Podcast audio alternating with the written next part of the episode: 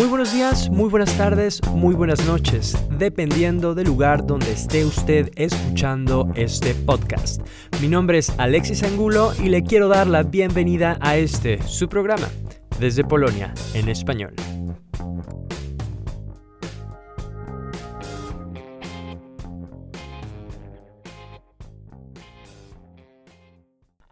Este podcast existe gracias al apoyo de sus seguidores. Si te gusta lo que hago, puedes apoyarme donando la cantidad de un café para que pueda seguir creciendo. Para hacerlo, entra en la página patreon.com diagonal Proyecto Polonia. El link lo encuentras también en la descripción de este podcast. Muchas gracias por estar en una edición más de Proyecto Polonia. El día de hoy está con nosotros Lucas Aimó. Él es un cineasta argentino quien ha vivido 10 años en Israel y ahora está con nosotros aquí en Polonia. Eh, hola Alexis, ¿cómo estás? Muy bien, muy bien. ¿Y tú? Muy bien. Eh, Lucas, me gustaría empezar por el detalle de tu identidad, porque yo sé que tú tienes también la nacionalidad israelí. Eh, ¿Tú te identificas como un israelí? como un israelí, sí, tengo el pasaporte, tengo la nacionalidad, tengo seguro social, eh, todavía pago mis impuestos en Israel, aunque esté viviendo acá. Eh, pero, pero en realidad soy, soy argentino. O sea, nací en Argentina, me crié hasta los veintipico de años en, en, Argentina.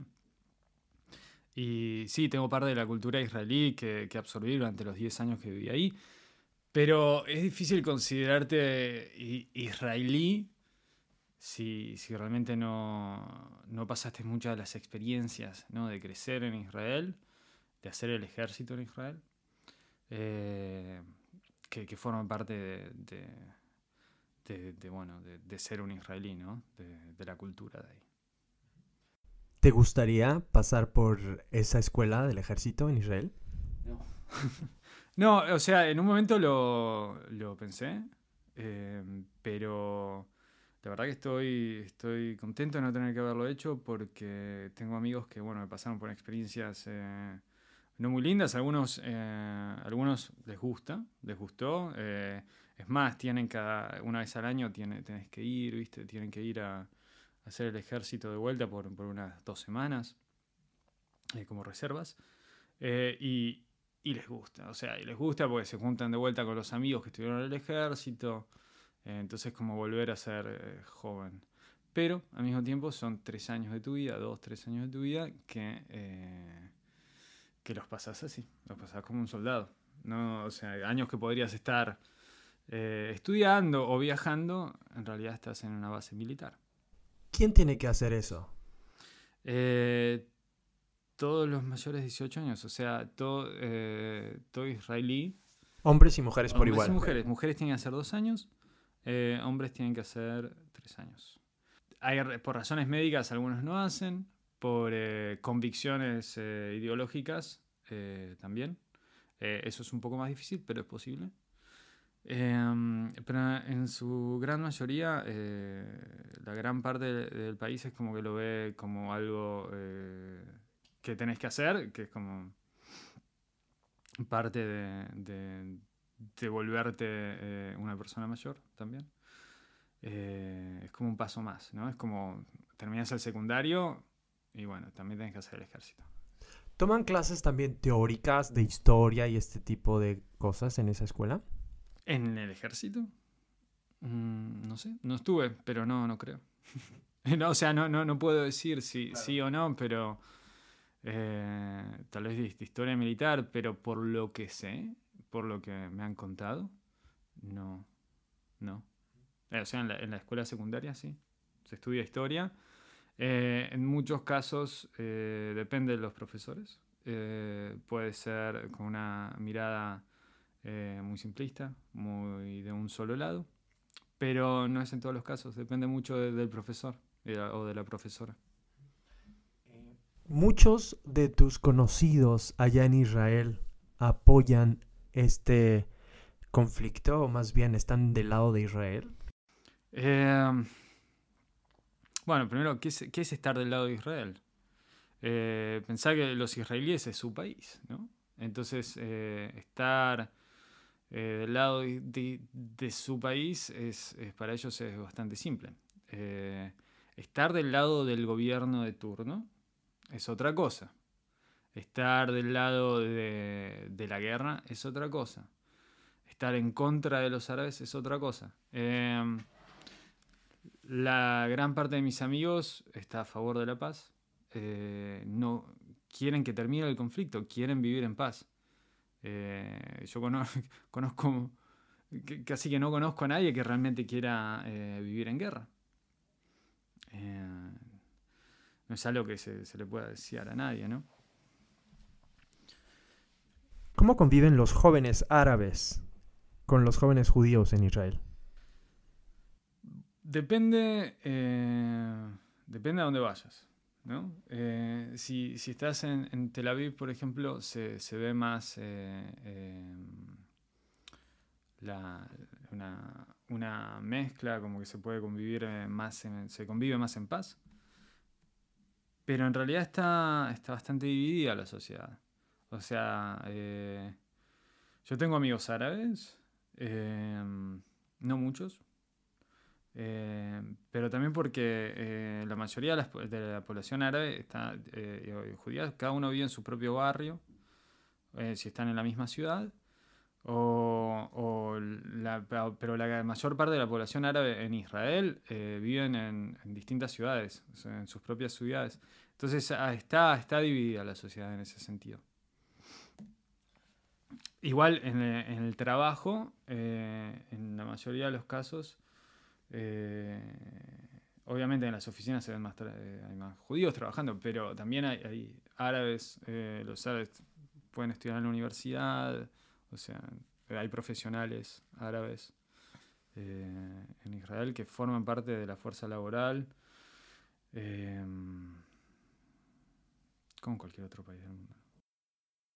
Estamos acostumbrados a ver a Israel en los medios siempre en un constante conflicto con lo que llamamos Palestina también. ¿Cómo podemos entender este conflicto después? Em, bueno, esto creo que ha pasado ya desde hace mucho tiempo, pero em, se dice que el conflicto actual es uno de los más violentos después de lo que vimos en 2014 y ahorita ya tenemos la segunda semana de hostilidades. ¿Cómo entender este conflicto? Eh, ¿El conflicto de ahora o el conflicto en, general? bueno, lo que estamos viendo ahora. Em, bueno, yo, yo la verdad que te diría que eh, la situación actual de, ahora, cómo empezaron las hostilidades em, esta vez, yo creo que empieza con las elecciones del mes pasado, eh, que es la, cuarta elección en un año, en dos años. La cuarta elección en, dos años en Israel que, mm, que no tiene resultado definitivo.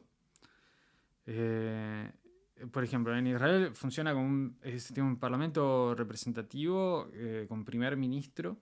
Entonces, los ciudadanos votan por el partido, ¿no? Votan por el partido que, quieran. Eh, después los partidos eh, forman coaliciones y eligen a un primer, y la coalición elige un primer ministro. Hay un presidente que dura siete años. Eh, los partidos políticos van al presidente después de las elecciones y le dicen quién quiere que sea el primer ministro. Entonces el presidente agarra todos los votos y dice, ok, le da el mandato para formar el gobierno al que tiene los más votos. Eh, ese primer ministro tiene que formar el gobierno y dura cuatro años el gobierno. Eh, hay en total 120 escaños en el Parlamento israelí que se llama Knesset y se necesitan 62, 62 escaños para poder formar un gobierno. Eh, lo que viene pasando últimamente es que no hay suficientes... está tan dividida la sociedad en izquierda y derecha que no hay... No hay una mayoría. No hay una mayoría para formar gobiernos. Por ejemplo, en el lado pro Netanyahu, que sería la derecha, hay 52 eh, escaños. En el lado anti Netanyahu, 57 escaños. Eh, en las últimas elecciones, ¿no? Seis de esos eh, escaños de, anti Netanyahu es la lista unida, que es un partido árabe. Ahora, en el medio tenés dos partidos políticos. Uno es Yamina, que es de, el partido de Naftali Bennett, que tiene siete escaños. Eh, que Yamina quiere decir derecha. En hebreo quiere decir derecha. Es un partido de derecha. Y después tenés eh, cuatro escaños para eh, la UAL, que es el partido de Manur Abbas, que es un partido árabe también. Netanyahu recibe el mandato del presidente Rivlin para formar gobierno, pero no consigue formar gobierno porque los extremistas del nuevo partido sionismo religioso que es una unión de distintos partidos de extrema derecha, se niegan a formar gobierno con eh, UAL, que es el partido eh, Manur Abbas. Eh, entonces, después de un mes que Netanyahu no puede formar gobierno, el mandato devuelve el mandato al presidente y el presidente le da el mandato para formar gobierno a la PID que Lapid es el jefe de la oposición, el líder de la oposición, y Lapid decide invitar a Bennett, que es el, de Yamina, para que Bennett sea eh, primer ministro en una rotación de dos años. Entonces, Bennett sería primer ministro eh, al principio por dos años y después el eh, la, y después Lapid sería primer ministro los otros dos años. Eh, estaban a punto de firmar eh, el acuerdo para hacer la coalición, porque necesitaban los, esos siete votos de Yamina más los 57 de, todos los partidos de eh, para poder formar una coalición amplia con suficiente apoyo de distintos partidos y tener un gobierno estable, que es lo que falta hace ya más de dos años en Israel. Eh, pero faltaban, digo, horas para que firmen el, eh, acuerdo cuando eh, la violencia en Jerusalén está ya a límites que no se habían visto hace varios años. Y Bennett decide dejar de negociar con, la PID, dice que con los árabes no se pueden formar gobierno y vuelve a negociar con Benjamin Netanyahu. ¿Qué significa en este momento ser anti-Netanyahu? Bueno, Netanyahu tiene eh, tres casos, eh, tres juicios eh, que están en la corte. O sea, está, tiene tres juicios en, en curso en contra de él.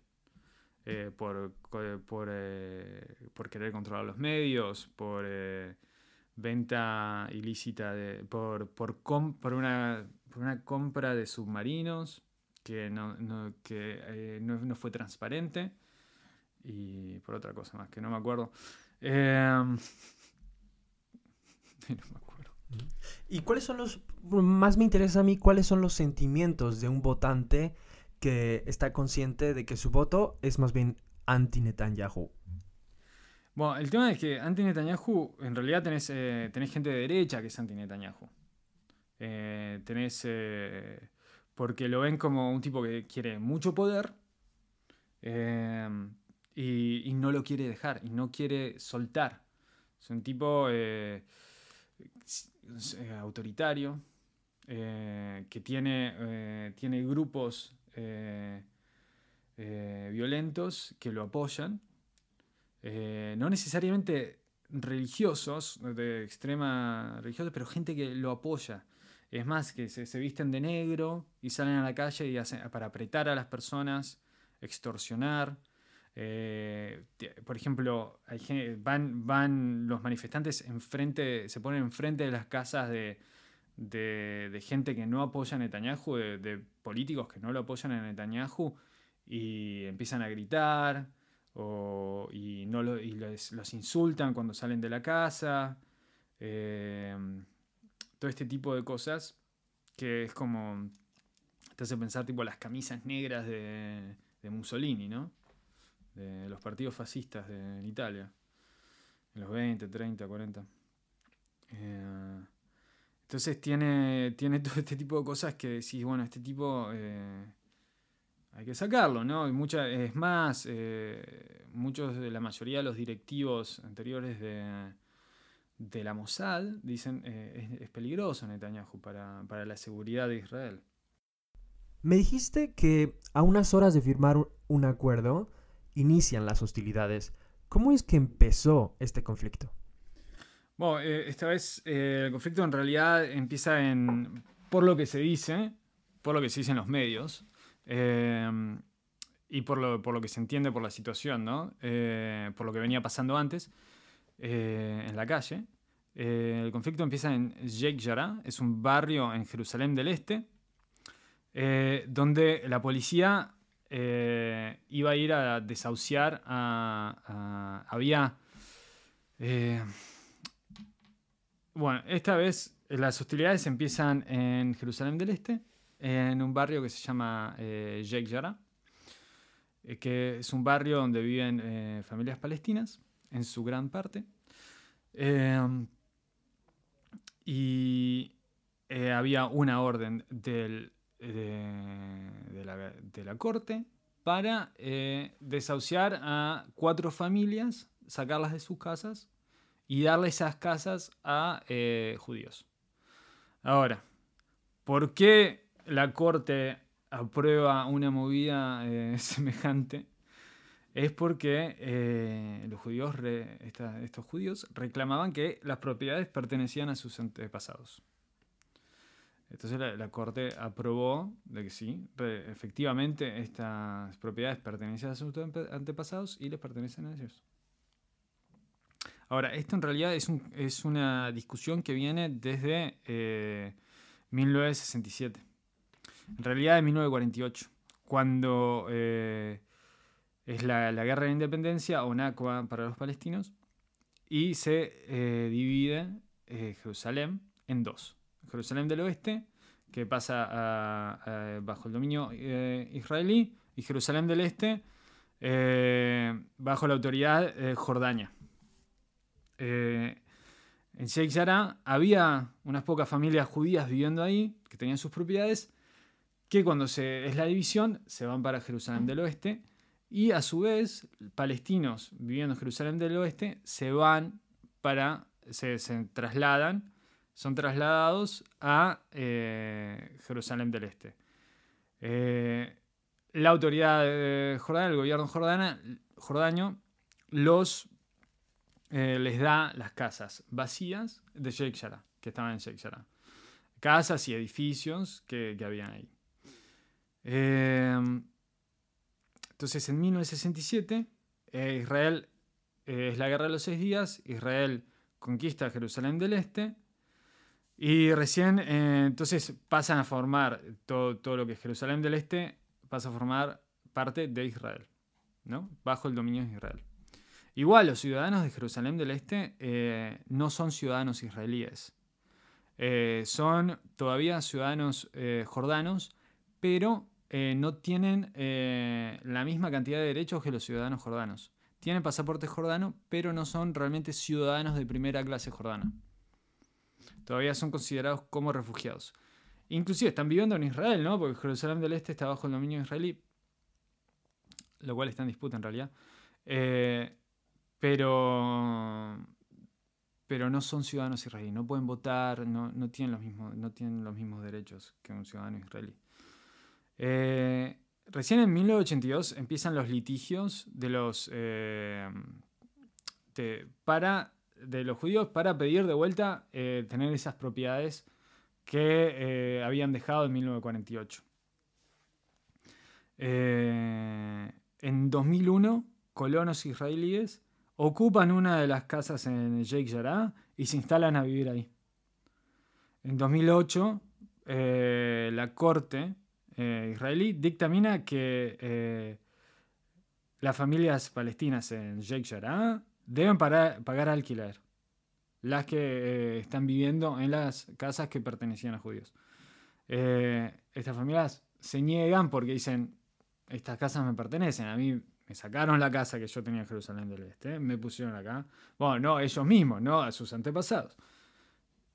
Y ahora estamos viendo acá. O sea, en 2009 60 habitantes de Sheikh Jarrah son desahuciados de sus hogares por el tribunal israelí y en su lugar se mudan familias judías.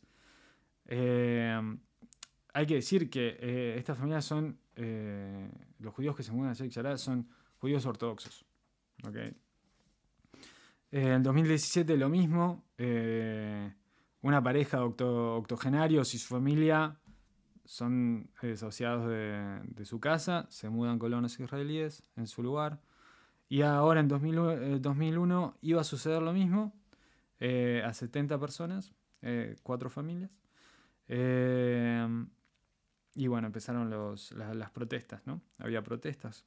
a este momento hay 200 familias en Jerusalén del Este que tienen pendiente una orden de desahucio en, en Jerusalén del Este. 70 de ellas en Sheikh Jarrah. Eh, te tengo que decir que a los eh, palestinos israelíes eh, no pueden reclamar las propiedades perdidas en 1948. por el otro lado, para los judíos es muy fácil reclamar. Y, y también para los palestinos es extremadamente difícil conseguir permisos de construcción. Así que no pueden conseguir permisos para por ejemplo, si tienen que arreglar la casa o la familia creció y quieren agregar otro piso, es, casi, casi, casi imposible, imposible eh, de, que, de que puedan conseguir el permiso para construir. Y muchos lo construyen igual porque el permiso no lo van a conseguir. Y ya que lo hayan construido, les da a las autoridades eh, la oportunidad para eh, empezar a darle juicio porque no están cumpliendo con la ley. Es un quilombo. Entonces, bueno, empieza ahí en Sheikh Jarrah y, también era porque era justo el eh, Ramadán. Y durante Ramadán eh, los fieles van a rezar al, al Aqsa. El Aqsa es la cúpula de oro que está en Jerusalén, en el centro de la ciudad antigua de Jerusalén. Eh, y es una de las mezquitas más sagradas para el Islam. Es donde se dice que el profeta Muhammad ascendió al cielo. Eh, entonces, eh, en los últimos días de Ramadán y también justo se, conectaron 12 festividades, Ramadán y, una donde se, dice que fue el día que Muhammad habló con, los ángeles por primera vez. Eh, se, pasaron, fueron al mismo tiempo. Eh, entonces iba a haber muchos fieles que iban a venir a Jerusalén para rezar. Eh, la policía, con, diciendo que era por, el, por el tema de la pandemia, prepara barricadas en la entrada a la puerta de Damasco, que es una de las puertas de la ciudad antigua, es la puerta para entrar a lo que es el barrio eh, árabe de la, de la, ciudad antigua de Jerusalén. Y en la puerta de Damasco, donde se juntan eh, los, eh, los, árabes de Jerusalén del Este, se juntan ahí. Eso es un lugar, es como una plaza. Y, el, y, la policía puso barricadas ahí para no permitirles juntarse. Y eso provocó protestas violencia, violentas con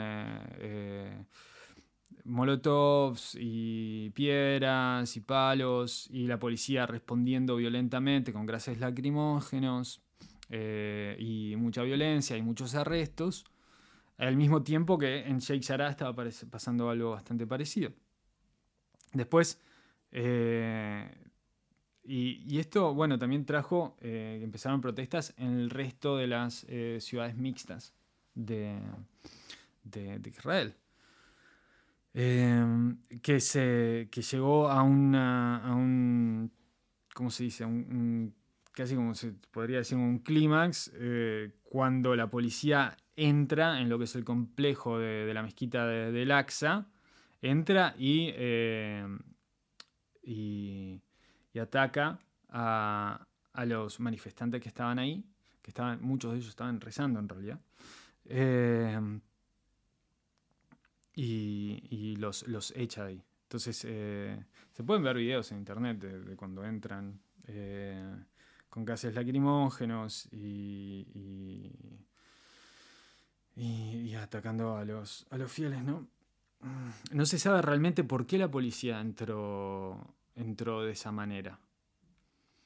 Eh, yo, bueno, la verdad, alguien sabe, yo la verdad que estuve buscando e intenté entender por qué la policía entró de esa manera al complejo del AXA y, y no pude encontrar en todos los medios que busqué, no pude encontrar específicamente la razón de por qué entraron de esa manera.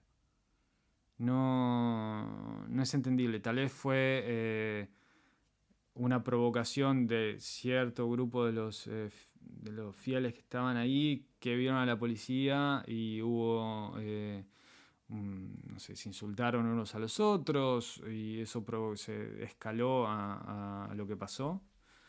Pero pero la verdad que no, no, puedo entender por qué lo hicieron. Tampoco puedo entender muy bien por qué pusieron las barricadas en la entrada de la puerta de Damasco. Eh, eh, es como, son errores eh, muy grosos, ¿no? De la policía. Sabiendo que es un mes de, de Ramadán, donde al mismo tiempo que la pandemia ya en Israel es, tenés menos de 10 casos por día de, COVID, ¿no? De COVID-19. Entonces, las razones para hacer algo así son, eh, no son muy entendibles. Sabés que tenés, eh, protestas en Sheikh Jarrah y, al mismo tiempo estás provocando que haya más protestas. entonces, para mí es, es difícil entender ¿por qué, ah, eh, provocar más? ¿no? Porque en realidad se, parece como una provocación casi lo que estaba haciendo la policía. Porque el trabajo de la policía es mantener la paz, ¿no? Y en este caso estaban eh, provocando más disturbios. Lo cual, no sé, el, el, el, el ministro de Seguridad Pública de Israel, es, un aliado político de Netanyahu y es el que está, al fin y al cabo, a cargo de la policía. O sea, está, es el jefe de los jefes de la policía. También el gobernador de Jerusalén es un aliado político de, Netanyahu. Eh, entonces, sí, tal vez se podría decir hasta que, que hay algo de, de intereses políticos en que haya en que estos disturbios empiecen. ¿Cómo ha reaccionado la sociedad civil a todos estos conflictos? La sociedad civil israelí. Bueno, aquí es una pregunta importante, ¿no? Si estamos hablando únicamente, eh, bueno, me refiero sí, a la sociedad civil, las personas que viven dentro de Israel. ¿Las protestas son únicamente hechas por eh, árabes? No, bueno, eso, eso es lo que pasa. Eh, las protestas no fueron solamente en Jerusalén, ¿no? También fue, fue en, en, Lod, por ejemplo, que es una ciudad mixta de una población árabe muy grande. Eh, y los árabes tomaron parte de la ciudad por, por, un par de días, prácticamente. Hasta el día de hoy hay confrontaciones en la calle. Ahí. Ondearon la, la bandera palestina, y en este momento hay bandas de, extrema derecha, de judíos de extrema derecha, que llegaron de distintas partes de Israel para enfrentarse a los manifestantes. Eh, y hay varios videos de la policía que se ven a la policía trabajando en conjunto a los extremistas. Eh, también en Aco, hubo, que es Aco en el, norte de Israel, hubo protestas violentas. Eh, Hubo, eh, se quemaron eh, varias propiedades de judíos, por ejemplo, en la ciudad antigua. Eh, pero los árabes que salieron a la calle a, hacer destrozos, digamos, dicen que grupos de, judíos los atacaron primero y que ellos en realidad no, están, no salieron a la calle por lo que está pasando en el AXA o eh, por lo que pasó en el AXA o lo que pasó en Sheikh Jarrah, sino porque ellos fueron atacados primero y que eh, salieron a, destruir propiedades de judíos, eh, sinagogas, porque eh, ellos habían sido atacados primero. Ahora, si es verdad o no, es, o sea, es, vos empezaste, vos empezaste, como, eso no termina más. igual no me sorprendería. por ejemplo, quemaban el resto en el restaurante de Uriburi, que Uriburi es un personaje de, la ciudad antigua de Ako, que, que tiene un restaurante y tiene un hotel. Y es un tipo que siempre pide por la paz. Él eh, tiene árabes y judíos trabajan en, sus negocios en conjunto. Eh, y le quemaron el restaurante y le quisieron quemar el hotel. Y, ahora el hombre dice que, no siente rencor, no quiere venganza, quiere que haya paz. O sea, tenés estos casos de todavía de, gente que, que cree todavía en la paz. También hubo violencia en Haifa, en Yafo, en todas las poblaciones con ciudades eh, con población mixta de judíos y árabes. Se destruyeron casas, vehículos, templos, templos mezquitas, lugares sagrados, cementerios, eh, todo tipo de cosas. Y también hubo muertos, ¿no? De la población civil. Eh, ¿Cómo se dice? ¿Cómo se dice? Lynching. Hubo, linchamientos, eh, grupos de, árabes atacando a un judío, en Aco también, eh, grupos de judíos atacando eh, a un árabe, matando.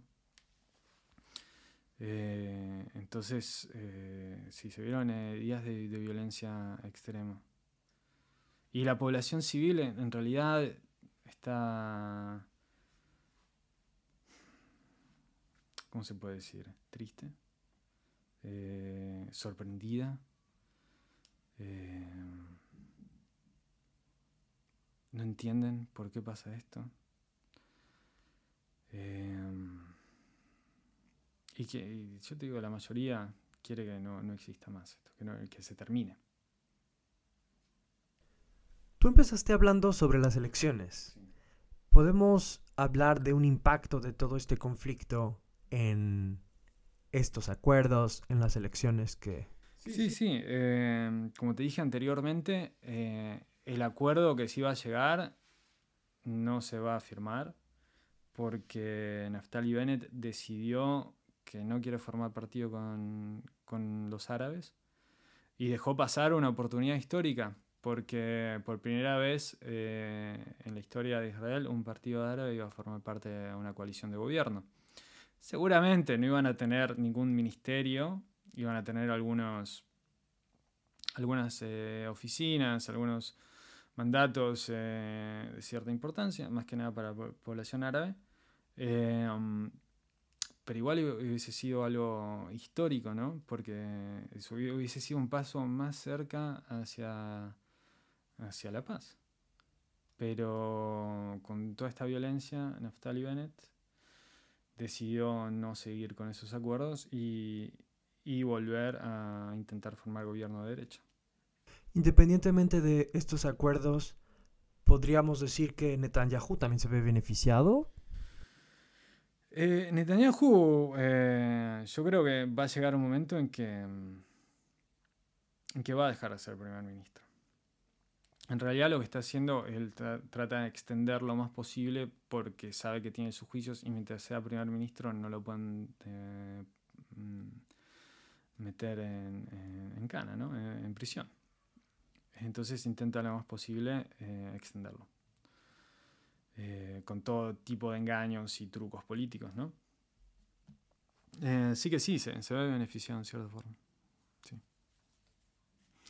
Y bueno, después de que, empezaron las, manifestaciones eh, y las protestas, violentas en Israel, eh, jamás decidió unirse al conflicto y empezaron a lanzar cohetes hacia Israel. Y ya eh, hasta el día de hoy ya tiraron más de 3.000 cohetes desde la franja de Gaza. Eh, es como cada, cada hora por lo menos 10 cohetes, Es algo eh, constantemente eh, igual, de todas maneras, pensar que los cohetes que tiran desde Gaza no están teledirigidos. No saben exactamente dónde van a tirar. Es como tirar un mortero. que sabes, puedes poner el ángulo, sabes más o menos dónde, a dónde va a caer, en qué dirección, pero no sabes exactamente dónde va a caer.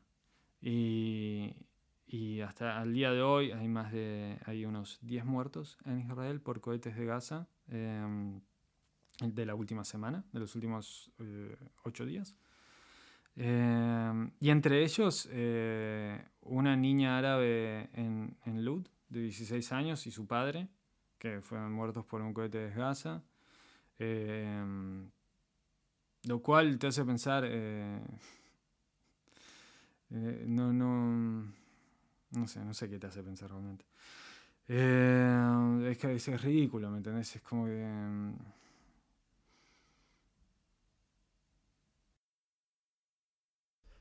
¿Quiénes son las personas que quieren que Netanyahu continúe siendo primer ministro? Eh, la, extrema derecha, sus, eh, aliados políticos, eh, todas las personas que Netanyahu tiene en su control, los, eh, los colonos israelíes en Cisjordania. Pero como yo lo veo, en realidad Netanyahu es solamente la cara de, de, toda la parte fea de Israel. Que esa cara puede cambiar. Y no necesariamente por algo mejor inclusive puede ser por algo peor. ¿No es lo que estamos viendo ahora? Cuando está a punto de llegar un momento, como tú dices, histórico, acuerdos de paz, podríamos llamarle, y de la nada eh, la entrada de la policía a este lugar cambia el escenario político eh, a 180 grados, ¿no? Eh, Sí, pero igual pensá que ya en, los 90 había, estaba por pasar. Estaba, estaba, estaba Rabin por firmar los acuerdos de paz. Eh, estaban, estaban cerca de que haya paz. Y la extrema derecha israelí lo mató.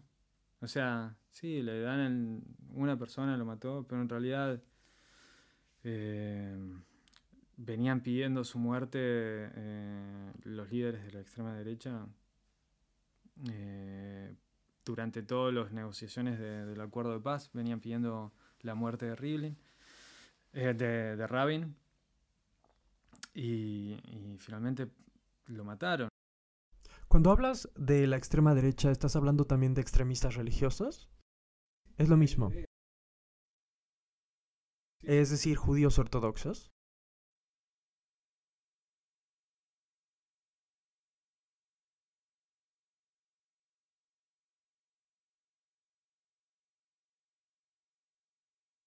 ¿Y quiénes son estos extremistas religiosos?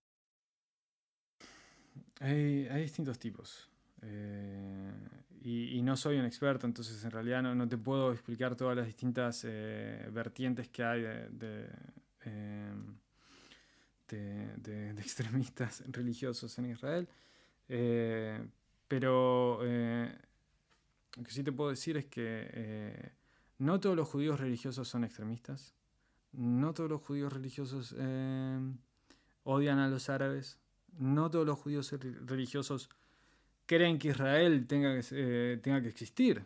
Hay, hay, inclusive vertientes que dicen que Israel no tendría que existir en este momento, que no llegó el momento para que exista Israel. Eh, entonces hay de distintas, de todos distintos tipos. Hay judíos religiosos, hay, hay rabinos que piden por la paz que, están ahí en, la, en Cisjordania intentando defender a los palestinos de los colonos que les queman los, los campos, ¿me entendés?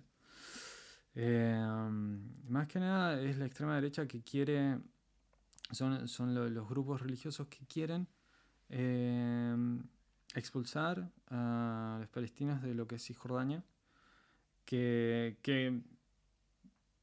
tengo que decir que en Israel el término Cisjordania no existe. Es como, y eh, el término West Bank, como se dice en inglés, tampoco existe. Eh, se, habla de Judea, y Samaria. entonces los judíos extremistas religiosos quieren tomar Judea. Quieren retomar Judea, quieren eh, tomar Samaria. Pero en la historia también siempre hubo en Judea, en Samaria, eh, no vivieron solamente judíos. O sea, en toda la historia de, la zona siempre hubo distintas eh, tribus viviendo ahí. Sí, los judíos fueron su, mayoría en, la mayoría de, en la historia antigua, ¿no? Pero siempre hubo otras comunidades, otras naciones viviendo ahí. Eh, entonces, bueno, estos, estos grupos, eh, eso es lo que buscan. Eh, inclusive hay unos que llegan a decir que tienen que conquistar Siria, tienen que conquistar Jordania, tienen que conquistar Líbano, Egipto. O sea, hay, todos los extremos. ¿Cómo ves las oportunidades para llegar a un acuerdo o que regrese la tranquilidad? bueno, lo, que se está eh, hablando ahora, se está intentando llegar a un acuerdo entre, entre Hamas y e Israel, pero ninguno de los dos eh, lados eh, está seguro si el otro quiere hacer. Porque, por ejemplo, en Israel dicen, ok, nosotros todavía tenemos varios objetivos que queremos destruir.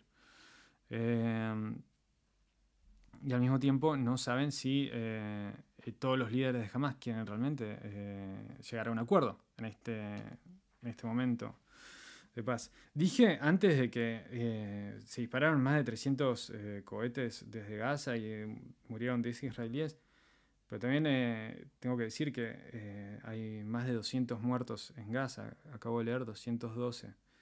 Y mm, Israel Sí, eh, o sea, busca eh, matar a los líderes de Hamas, a los líderes de la eh, yihad islámica, pero se muere también gente alrededor de estas personas, civiles, gente que no, no, tiene nada que ver, que, que de saber también, que también, o sea, gente civiles, civiles. Eh, entonces, no, no sé, no sé realmente si cuándo va a terminar. Pues esto puede seguir avanzando. Ahora eh, se extendió a, Cisjordania. En Cisjordania eh, en los últimos días hubo más de 100 incendios provocados de, los palestinos atacando colonos israelíes, los israelíes, colonos israelíes atacando propiedades palestinas. Y, también muchos ataques eh, con autos, tratando de atropellar soldados, hubo ya unos siete creo. Eh, entonces ahora se, ha extendido para también a, Cisjordania. Entonces eh, la verdad que no se sabe cuándo puede parar, porque las protestas siguen, se bajaron los los bajó. Pero el tema es que sí, puede terminar ahora pero esto va a seguir. O sea, no, no, hay, no hay nada que te diga de que no, no, se ve de ninguno de los dos lados de que alguien quiera realmente que, haya paz de los gobiernos que hay ahora en turno. Porque jamás no quiere la paz, jamás quiere que, Israel deje de existir. Quieren echar a todos los judíos eh, de, Israel. Eh, y los judíos eh, eh, de derecha, de extrema derecha, quieren lo mismo. Entonces es como que en el, y en el medio están toda la gente que quiere paz, que está en cierta forma son rehenes de, los extremistas, de los extremistas de, ambos lados. Eh, que son los que tienen el poder, al fin y al cabo. Entonces quizá no concuerdas tú con, esta, con este análisis del corresponsal británico de la BBC, Paul Adams, que dice que jamás ha ofrecido ya un alto al fuego, pero que Israel ha sido más bien quien lo ha rechazado. Y Adams más bien hasta acusa a Israel de querer infligir el mayor daño posible eh, antes de que esto termine. Ah, no, o sea, no tengo nada en contra de lo que él dijo. Es, es, eh, es lo que yo leí también. O sea, no. Eh, tal vez Paul Adams está más informado que yo, no sé. Pero. Eh, pero sí, sí, entiendo que, el, ejército de Israel dice: no, tenemos ciertos objetivos en Gaza que están en nuestra lista de, de, peligros potenciales para, Israel que queremos destruir. Eh, pero también está la posibilidad de que mm, de, jamás sufrió mucho daño en esta última semana y perdió a muchos líderes. Entonces el ejército también de Israel tampoco sabe eh, muy bien si están todos los de Hamas de acuerdo en que haya eh, un acuerdo momentáneo de paz, una tregua. Porque en realidad es una tregua, no es un acuerdo de paz. Una tregua, hacemos un alto el fuego ahora y después volvemos de vuelta. Es, eh, es algo que no, sabes cuándo va a terminar. Eh, sí, puede ser que, que, jamás quieran terminar el fuego porque sufrieron, eh, sufrieron muchas bajas. Eh, pero no estoy seguro de que todas las partes de Hamas quieran que haya un alto fuego ahora mismo. Igual, eh, siempre vale la pena eh, ser optimista. yo creo que si, si, dejas de ser optimista, la oscuridad te, vence y, el, mal vence.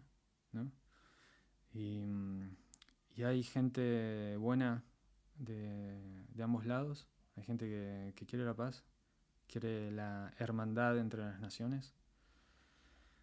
Y, esa, esa es la, gente que vale la pena escuchar. Esa, esa gente es la, la, que, la que tendría que estar en el poder. La que tendrían que tener las, las herramientas, las posibilidades de, de poder intentar un cambio, de poder traer la paz. Eh, y espero que, que un cambio en Israel, que haya un cambio de gobierno, que, que se dé otra posibilidad de la paz, que, que se dejen de odiar, que, que, el, que el odio se diluya, que, se, se, pueda perdonar unos a los otros. Eh, yo creo que vale la pena ser optimistas. O sea, no, no, se pierde nada siendo optimistas.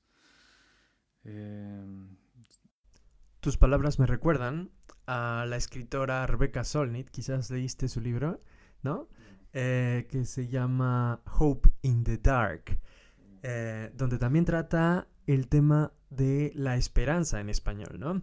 Porque dice que mientras haya una esperanza, entonces puede existir una movilización. Entonces, mientras nos mantengamos positivos y con esperanza, pues existe la posibilidad de que empecemos a actuar para cambiar lo que está sucediendo. Eh, también hace alusión a la palabra esperar en, español, porque esperanza y esperar, pues se refiere también a que hay que esperar, ¿no? Sí, hay que esperar, pero también eh, hay que actuar, ¿no? Porque si, estás esperando y, mm, y los malos actúan, eh, te pueden pasar por arriba. Yo no, o sea, hay que actuar pacíficamente. Exacto. Eh, ¿Cómo actuar exactamente? Eh, no lo sé, no tengo la respuesta. sí, hay, que estar en la calle, hay que, hay que, pero yo creo que son las acciones diarias, ¿no? Es, eh, cómo tratás a, a, tu vecino. Eh, y todas estas personas religiosas que, que son extremas y que, que, incitan a la violencia, es como, a mí me parece como que no leyeron realmente las escrituras, no, no, no leyeron los diez mandamientos. Eh, o los leyeron, pero los leyeron mal, es como que siempre encuentran una excusa para no seguirlos. Y, y si. Es cuestión de ser buena persona, es, algo bastante básico en realidad. Pero siempre se puede encontrar una forma para. Eh, para pensar que vos sos el bueno sin, realmente serlo, ¿no? Eh, esto es todo como, como vos ves el mundo, como cada uno ve el mundo, ¿no? Bueno, pues hay algunos extremistas que también sienten que, haciendo, que están haciendo el bien. Eh, porque están trayendo, no sé, el paraíso eh, de Dios o están cumpliendo con las palabras que ellos interpretan. Claro, pero esto es todo sobre cómo lo interpretás, ¿no? Cómo interpretás eh, un texto, cómo inter- interpretás la realidad. em, y, nunca, y nunca vas a tener la, la visión completa de la realidad, ¿no? Pero por eso es importante tener una mente abierta para poder eh, tratar de entender cómo piensa el otro, cómo ve la realidad el otro. O la otra también. Exacto. o el otro. El otro, sí. Eh, y, y yo creo que eso es lo más importante, ¿no? Bueno, pues ese fue Lucas Aimó. Mi nombre es Alexis Angulo y nos escuchamos en la próxima edición de Proyecto Polonia. Gracias, Alexis.